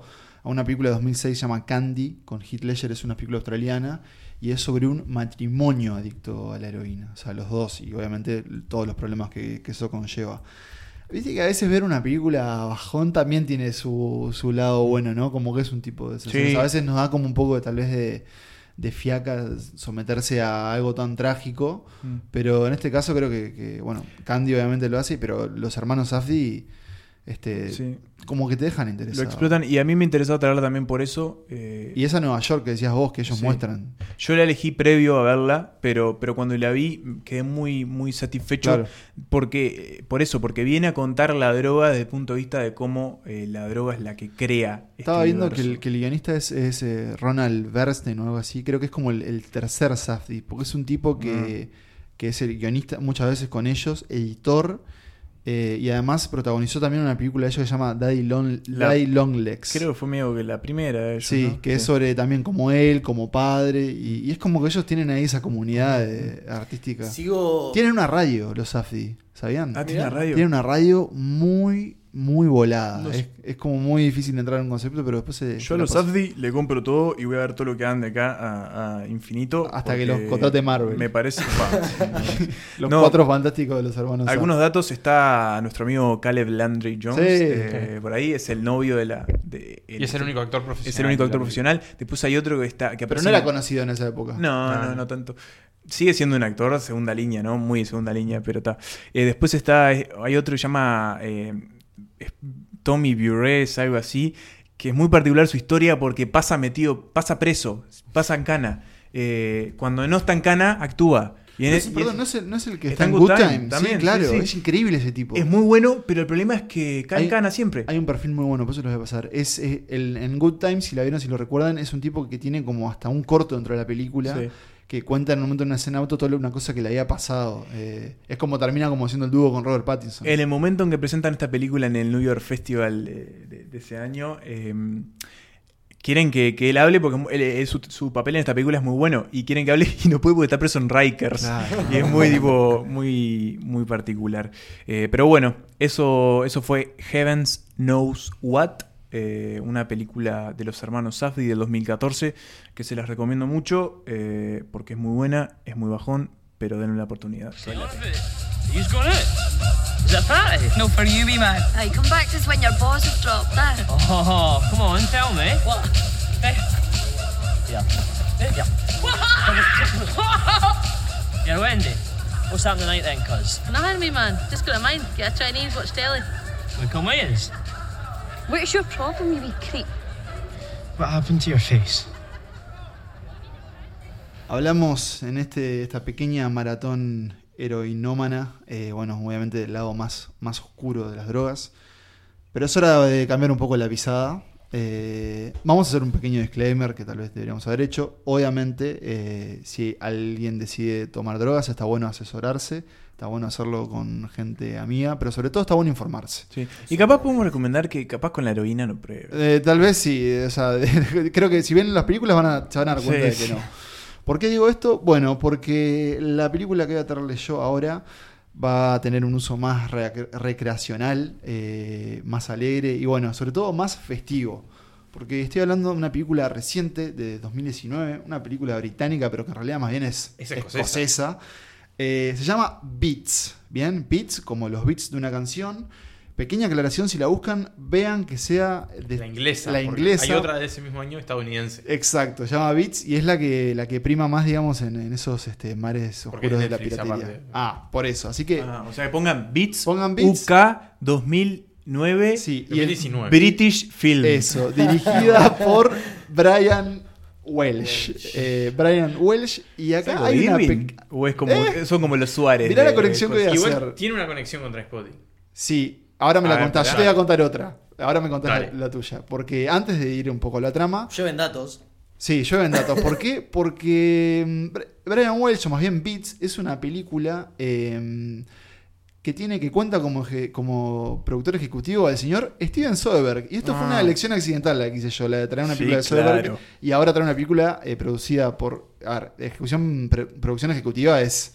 Puso el nombre, ¿no? Pero ¿por qué puso el nombre? Porque Soderbergh había visto el episodio que hizo Brian Welch para mm, Black Mirror, Mm. que a ver si lo recuerdan, se llama eh, The Entire History of You, creo que es el Ah, último sí. episodio de la primera temporada. Es el tercero. Sí, el que las parejas tienen un El dispositivo chip. que les permite Ah, grabar. sí. El de Es este pibe, eh, eh, Muy bueno. eh, Toby Ki- Kimmel. Sí, ese. Kimmel. Kimmel. no sé Eh, escrito por, ¿saben quién? Jesse Armstrong, el creador de la serie Succession, que nos gusta a todos. Mira. Y bueno, y entonces vamos cerrando con, eh, con la conexión, en este caso Steven Soderbergh. Vos tenés una con, Una contra Trainspotting. más allá de que sea en Escocia en los 90, Sí. hay uno de los dos protagonistas que hizo de Renton en una versión teatral de Ah, Trainspotting mirá. hace poco tiempo. Bueno, y buen dato, porque en realidad Beats está basada en una obra de teatro eh, de la señora Kira. Va, señora no, Kira no es un nombre de. No, es es un nombre nombre, de hombre, es eso un iba a decir, nombre, perdón. Del Kieran. señor Kieran Hurley. Bueno, Nico lo adelantó. Eh, y volvemos a Escocia en los 90, en este caso en el 94. Si Qué gran no país recuerdo. Escocia. ¿Qué está pasando? Bueno, el gobierno quiere pasar una ley que se llama Criminal Justice and Public Order Act, que básicamente lo que establecía es que las personas, o sea, en una de, de sus, de sus Prohibía las fiestas, claro, las personas no podían reunirse alrededor de una, mis- de una música que tuviera beats consecutivos. Eso estaba en la ley. Estamos hablando de plena explosión de la música electrónica Claro. y de la cultura alrededor de ella. Sí, claro. ¿Qué tenemos entonces? Eh, tenemos algo que para mí nunca falla en las películas eh, protagonizadas por jóvenes, que son una dupla de amigos. Una dupla de amigos de perfiles diferentes. Tenemos un, uno de ellos, este, digamos, los dos son de, de- de un contexto social clase media baja, digamos, no, no llega a ser completamente baja, son, Son como de un pueblo. Familias trabajadoras, claro. Eh, uno de ellos, Jono, es un tipo como muy tristón, la vida no le está sonriendo, eh, su madre encontró pareja nueva en un policía, se viene una mudanza y se viene como un futuro alejamiento con este otro amigo, que es un baraja. Eh, es tremenda ficha. No la vi, estoy viendo fotos de ambos, ya puedo deducir cuál es el baraja. ¿no? Ya podés, ya podés adivinar. Eh, los actores son Lau- eh, Lord McDonald y Cristian Ortega. El Cristian Ortega Sí, el- sí. El, el personaje más, más baraja, digamos, eh, viene de un contexto criminal, es completamente abusado psicológica y físicamente por su hermano, que es un, es ese que es un criminal fido, gran personaje igual. Grandes nombres. Y bueno, la vida no les está sonriendo a ninguno de los dos. Eh, vemos toda esta ambientación en un blanco y negro que creo que facilita mucho esa, Sí. esa ida a Escocia en los 90. Me hizo acordar a Control, la Sí, película De Joy Division. Joy Division. Justamente Emanuel hoy tiene un uso de Joy Division. Y bueno, ¿qué pasa con esta amistad que está como ahí a, a punto de quebrarse? La promesa de una gran fiesta, una tremenda fiesta que nace casi como una especie de revolución de esta juventud contra esta, esta posible ley, Claro. ¿no? Eh, bajo anuncios medio que radiales piratas, se dice, bueno, se viene la, la revolt. eh, y casi como, eso, casi como esa promesa de fiesta de fin del mundo. Y ahí es que ellos dos deciden, eh, o más bien uno de ellos decide, que tiene que ir a esta fiesta. Y entonces viene esta cosa medio como que de super cool, super bad, esa promesa de tenemos que ir a esta fiesta que nos va a cambiar la vida. Bueno, la fiesta sucede en la película, no les vamos a contar cómo ni cuándo, ni, todo lo que conlleva ella, pero ahí en, eh, en la fiesta se da justamente el consumo de pastillas, ¿no? Eh, MDMA. Claro, y la verdad que me sorprendió muchísimo, y me gustaría saber qué opina Nico también, el retrato que hacen de- del Muy bueno. consumo de, de pastillas. Eh, bueno, Beats es, está justamente eh, gira el torno alrededor de la música electrónica, y acá tenemos una banda sonora que suena, ¿no? el tiempo. Pum, pum, pum, pum. Y la escena donde ellos justamente toman esa droga es como de un reflejo de una conexión, porque te muestran cómo van sintiendo los síntomas, cómo se va filtrando la música, y además empieza a introducirte en la pantalla como imágenes eh, que para mí eran como de, de- de- de químicos de, de película. Sí, como- sí. Bien. A mí lo que me parece que está bueno, eh, no la vi, pero cuando la, ve, cuando la vea le voy a prestar atención, porque es, es un gran desafío para los directores en Eso, realidad. justamente. claro. Porque en realidad vos Son cuando, digamos... corporales, exacto, si lo tenés que ver, digamos, por lo general es alguien que toma, que toma una droga así de estas, es que se recuesta, se le dan los ojos un poco para atrás y pone cara como de goce. Claro. Pero en realidad es un- son sentimientos bastante, son percepciones, o te genera, este... Voy a decir cosas, odio la palabra cosas, pero también sale cosas. Genera cosas. Te genera cosas como muy particulares y como muy cada droga, como cada muy específicas. estímulos, Exacto, que emociones. son muy internos y que es muy difícil poder, digamos, evidenciar en, con la cámara, ¿no? Y no sé, sonaría como que hay mérito del director en ese sentido. Sí, estaba buscando el nombre de, de los dos personajes, no me acordaba. Es Jono y Spanner, es el baraja, Spanner. Sí, de verdad, eh, Nico, no sé vos, justamente esa escena de la Sí, fiesta. es como, está muy bien, eh, porque aparte tiene como una cosa, todo el tiempo como la euforia también está como presente. Claro. Y también hay como unos cortes, como unos saltos, ¿no? Sí. Como, como esos blancos, viste, que- como una cosa así, también como recreando ese efecto. Y además con el blanco y negro, porque, claro, obviamente uno asocia en este caso capaz Luz, que color, los colores, claro, y acá es básicamente un juego con las luces y sombras y esa intersección de como de químicos y demás. Pero bueno, también narrativamente es como el momento de ellos de, de liberación, de todo lo que les estaba saliendo mal, eh, de conexión con estas otras personas. Y bueno, a veces eh, esos efectos suceden y sobre todo en, en la fiesta, porque, porque de alguna forma es, es un espacio de encuentro que ellos estaban luchando por tener, por un poco lo Sí. que contaba Emma, es como que una era... película de comunidad también. Claro, ¿no? por, lo, por lo que contaba Emma, de, de ese contexto que estaba sufriendo todo el Reino Unido en, en esa época. Eh, es como que nada parecía salir bien y a veces lo único que necesitaban era bailar. Eh, es muy disfrutable Beats, ¿no? Tiene momentos así como duros entre ellos. Y capaz que se le ve un poco, digamos, para dónde va, ¿no? Como que, como que podés Sí, es suponer una un poco. simple, digamos. Sí. ¿no? Pero los personajes están muy logrados y, y tiene una cosa que esto sí es una advertencia, no se puede ver por mejor inglés que manejen sin subtítulos.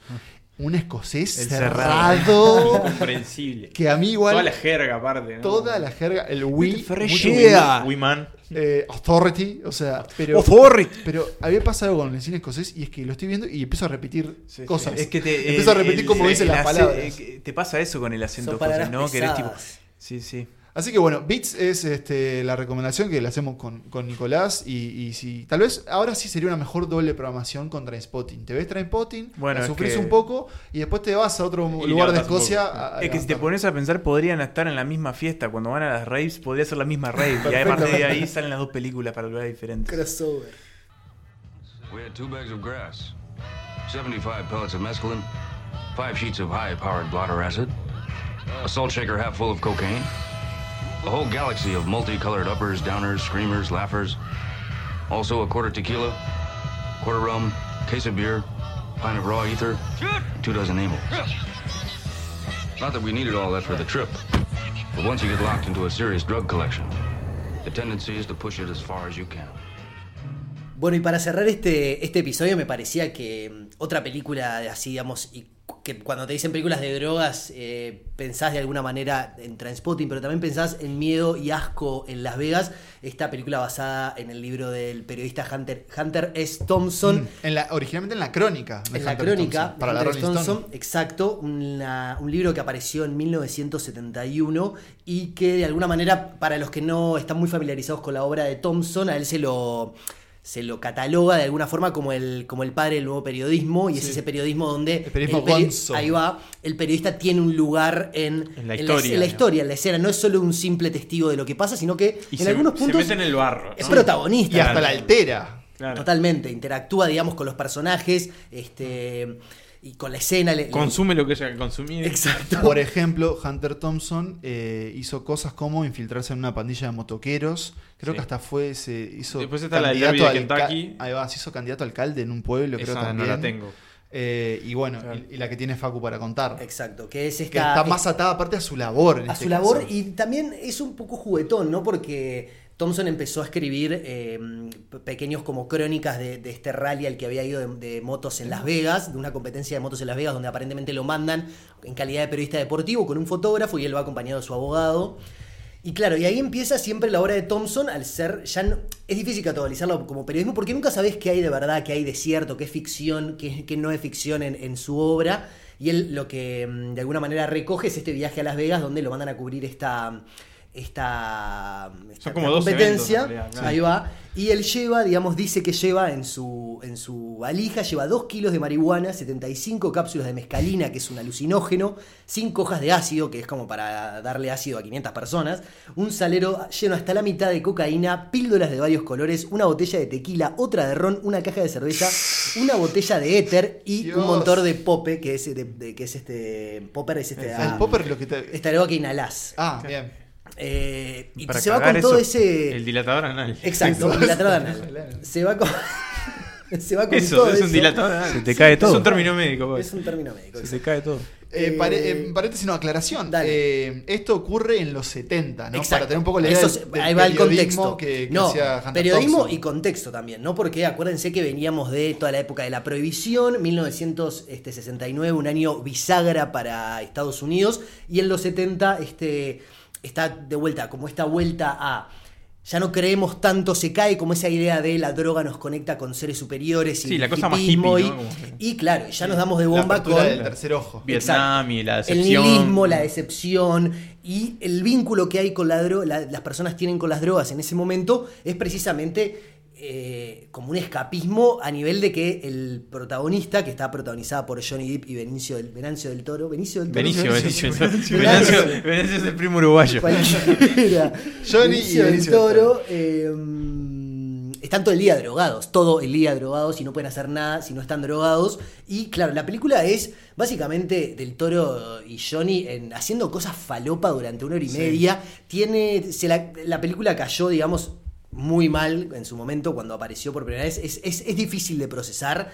Es como que tiene una estética muy particular. Creo que el mérito va un poco por ese lado. Es muy. Es un ejercicio muy divertido de ver cómo le- ese juego de ponerse en los ojos de los drogadictos y ver cómo les pega cada una de las drogas, creo que, que- que eso es lo que tiene más de como de, de meritorio la película, pero en realidad de fondo no hay como una historia muy sólida No, es o... el desbunde. Exacto, es básicamente el desbunde absoluto de durante, no sé, el, el A tiempo mí, que a mí me están en- pareció demasiado. viendo Es un poco serie. demasiado, Como sí. dije, va. Es que esto es, ¿saben de quién es parte responsable? También es el señor Terry Exacto, es lo que vamos a decir por ese lado. Vos que- hablabas de lo visual de la película. Exacto. Es un hombre que viene trabajando eso desde Claro. los Monty Python. Terry Gilliam, eh, integrante de los Monty Python y director de cine. Nosotros lo, lo mencionamos hace un montón cuando hicimos el episodio con Fede Álvarez y hablamos del ¿Cierto? varón Munchausen. Ah, bueno, que bueno, ahí en cada película de Terry Gilliam tenés esa. es el esa- director de Brasil, por ejemplo, también.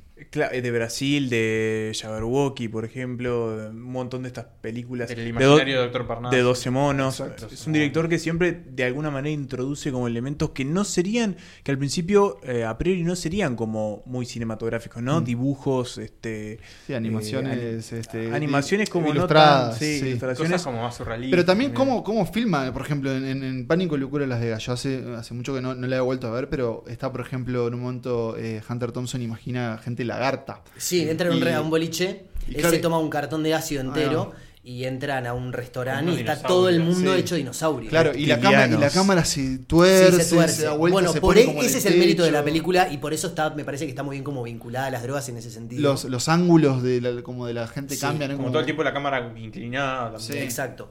Eh, iba a decir algo más. Ah, no, y precisamente ese Marea, la película Marea un montón, es cierto. Muy, colores muy estridentes, este, como mucho impacto visual en ese sentido.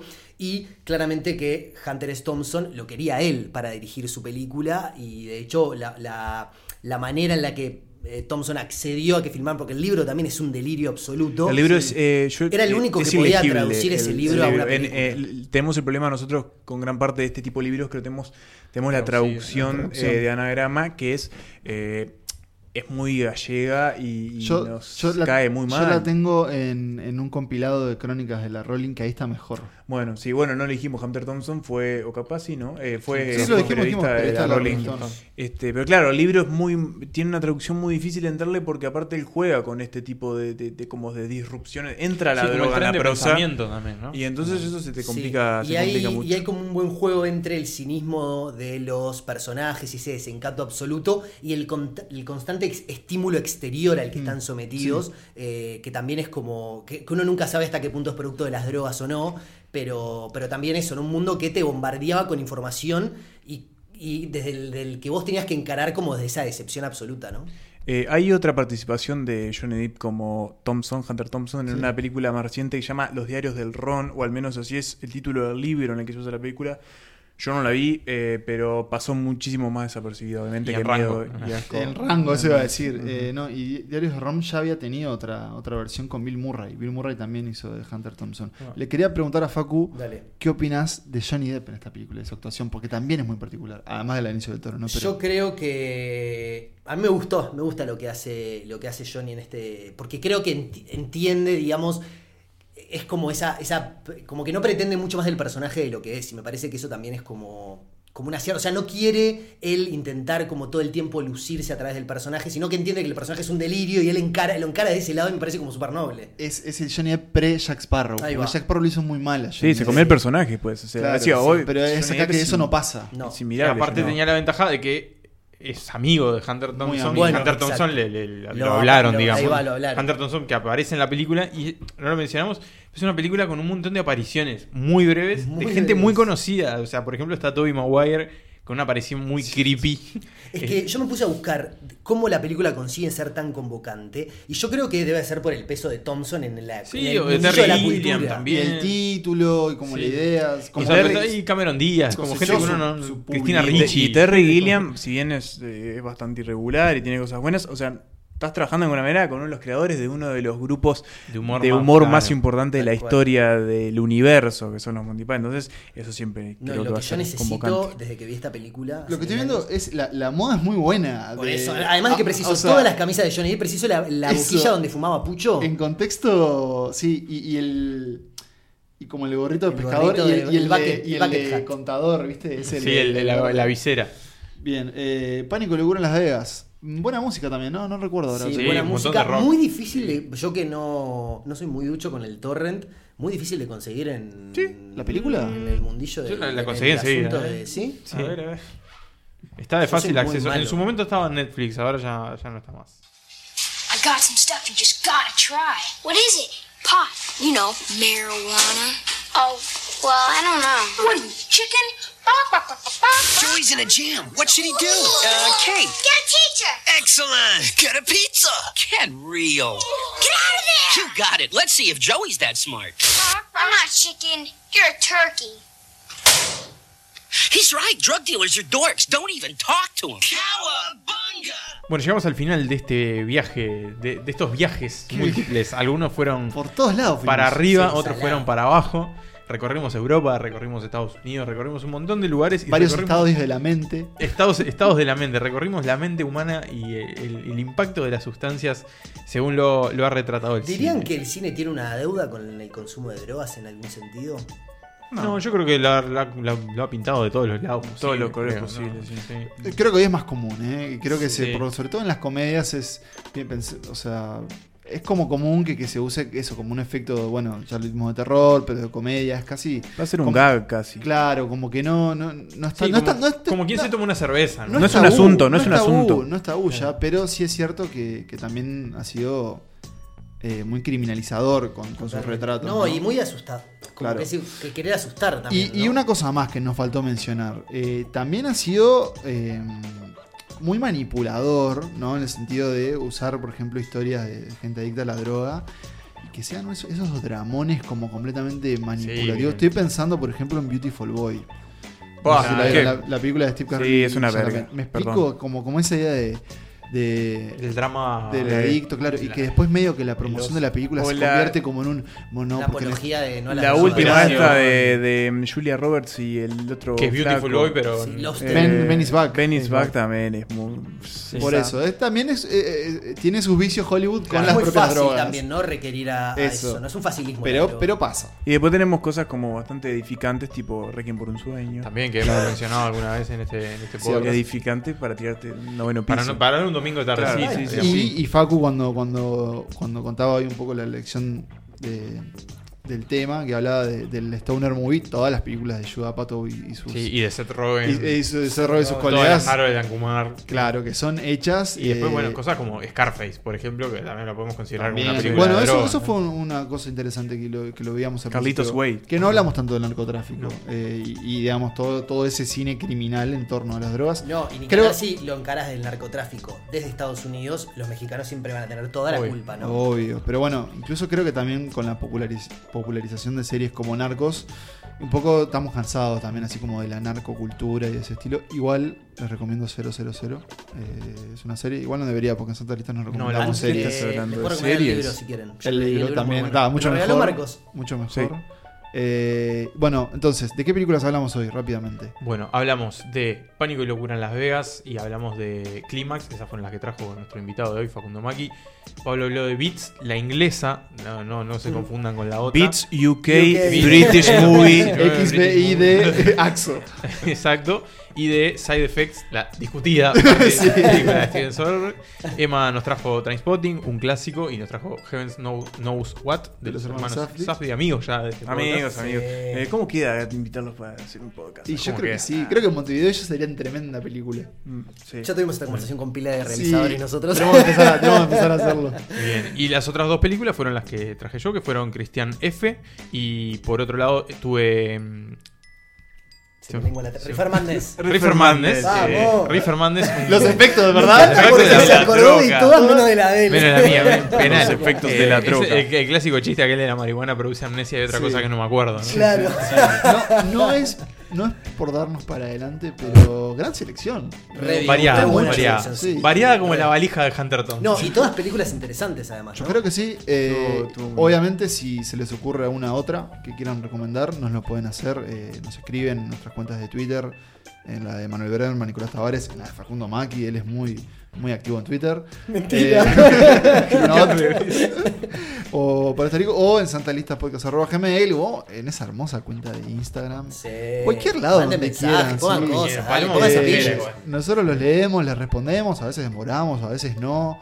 No, Todo- espera, yo voy a pudrir. todo está bien. La voy a pudrir. Quiero que la gente ponga en redes sociales cuál es la mejor película para ver drogado. Ah, esa, Ah. esa es otra lista, ¿no? Esa Sí, la podríamos re. hacer. Esa la podríamos hacer, tal vez. Bueno, que- escuchen Pijat Demencia también cuando, cuando sale, ¿no? Que Sí. Bueno, ¿Qué, nos Said contar de también. Pijat ¿Qué les puedo contar? Que bueno, en realidad el proyecto no está, no está detenido, pero está un poco lento, ¿viste? Sí. El 2020, muchachos, no da para No, no, reclamos. alteró todo, alteró Yo todo. les voy a pedir que me disculpen, pero eh, mi excusa, ¿cuál es la excusa? El 2020. Muy. Coronavirus. Parece- Yo me pregunto cuándo dejaremos de usar la pandemia como una excusa para todo, ¿no?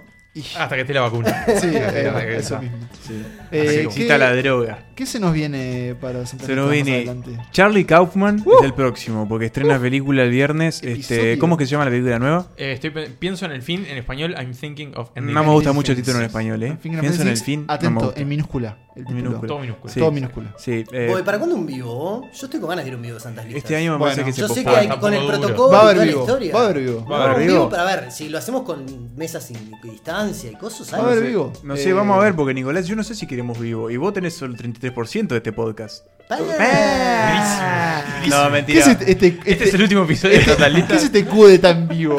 No, no, va a haber, va a haber vivo. Igual, pará, Este, yo- pará, estábamos hablando de los Pará, episodios que venían. yo vendí mis acciones. Ah. No te conté eso. Yo no. Las Son compré yo. Emma. Ah, claro. Vamos a hacer el vivo. Pará, pero volviendo. No, tenemos tenemos, un crossover también. Tenemos que un no- crossover no lo vamos a anunciar. Exacto. No. Pero, Opa, yo no eh, estoy al tanto de este crossover. Bueno, lo estamos anunciando en este momento. Sí. Muy pronto más un detalles. crossover. Después tenemos algunos capítulos en los que vamos a volver a apelar a voces ajenas.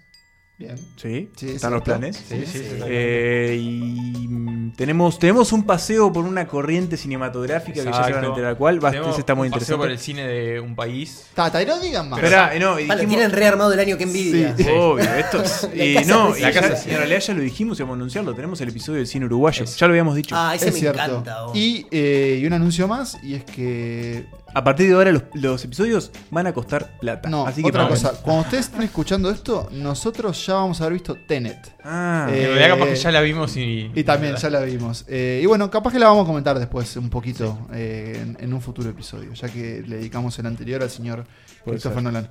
Facu, gracias por. Vos, esta- gracias por gracias hacer, por venir. aceptar mi autoinvitación. Estuvo muy bueno el ejercicio. eh, muy bueno, la verdad. Bueno, gracias. Sí, la verdad, la esperamos bien, más adelante. café. Sí. Y hace tiempo, domingo. Y- hace tiempo que no hacíamos ruletas, además. Sí, este es formato cierto. así de... Y, Y bueno, hablar de películas de drogas. No, me estaba acordando que bueno. Facundo obviamente estuvo con nosotros en aquellos Oscars eh, de 2017, si mal no recuerdo. ¿no? Habló de Call Me By Your Name. Tremendo año. Estuviste, estuviste. Para Pablo, no- nosotros. Yo no estuve en, en un especial, estuvimos... Oscar a la carta, me acuerdo. Claro. Exacto.